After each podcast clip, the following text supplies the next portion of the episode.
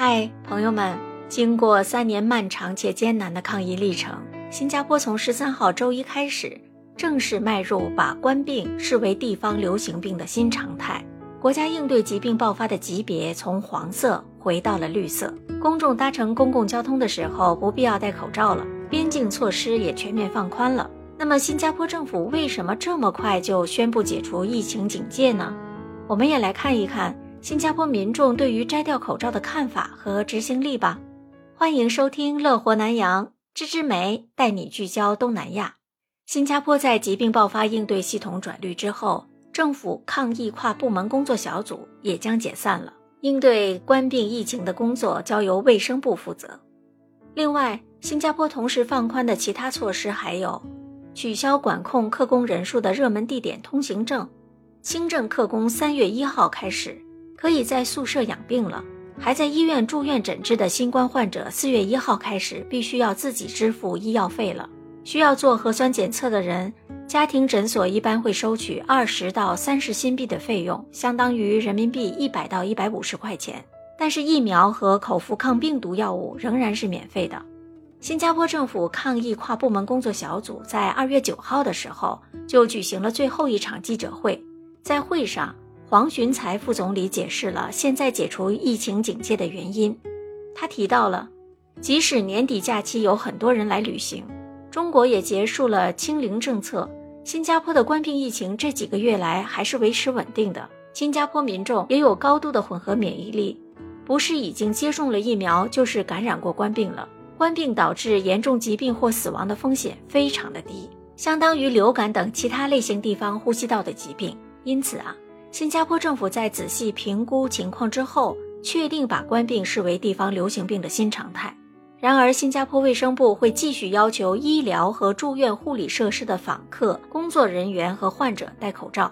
不过，卫生部发文告说，如果国际疫情出现令人担忧的改变，会在必要的时候重新启动疫苗接种者旅游框架，不论是经由空路、海路或陆路入境的旅客，或者是短期访客。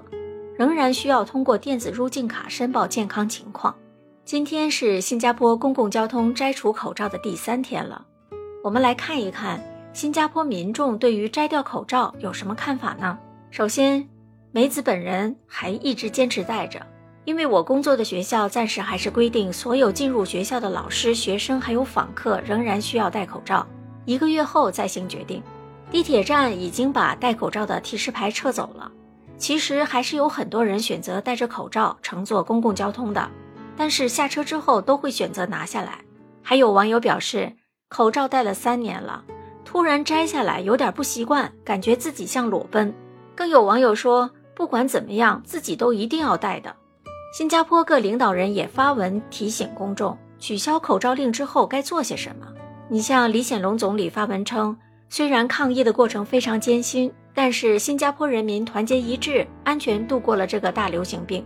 随着取消口罩令的政策实施，但这并不意味着完全结束了新冠肺炎，只是以后会把新冠肺炎看待成普通性疾病。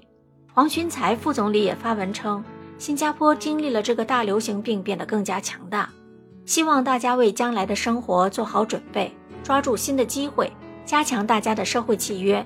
为家庭提供保证。此外，想来新加坡旅游的朋友请注意了：所有旅客入境新加坡时，现在不需要出示冠病检测阴性证明了；没有完成接种的短期访客也不需要购买冠病旅游保险了。我想，朋友们也和梅子一样，希望一切都能真正恢复新常态吧。相信这一天离我们不再遥远。我们都期待疫情永远远离，生活美满，一切平安。欢迎朋友们多留言给梅子，你们希望听到东南亚的哪些新鲜事呢？喜欢我的节目就赶快关注订阅吧，转发给你的朋友，让我们足不出户就能了解狮城新加坡和东南亚发生的事。感谢你的聆听和支持，下期节目再聊，拜拜。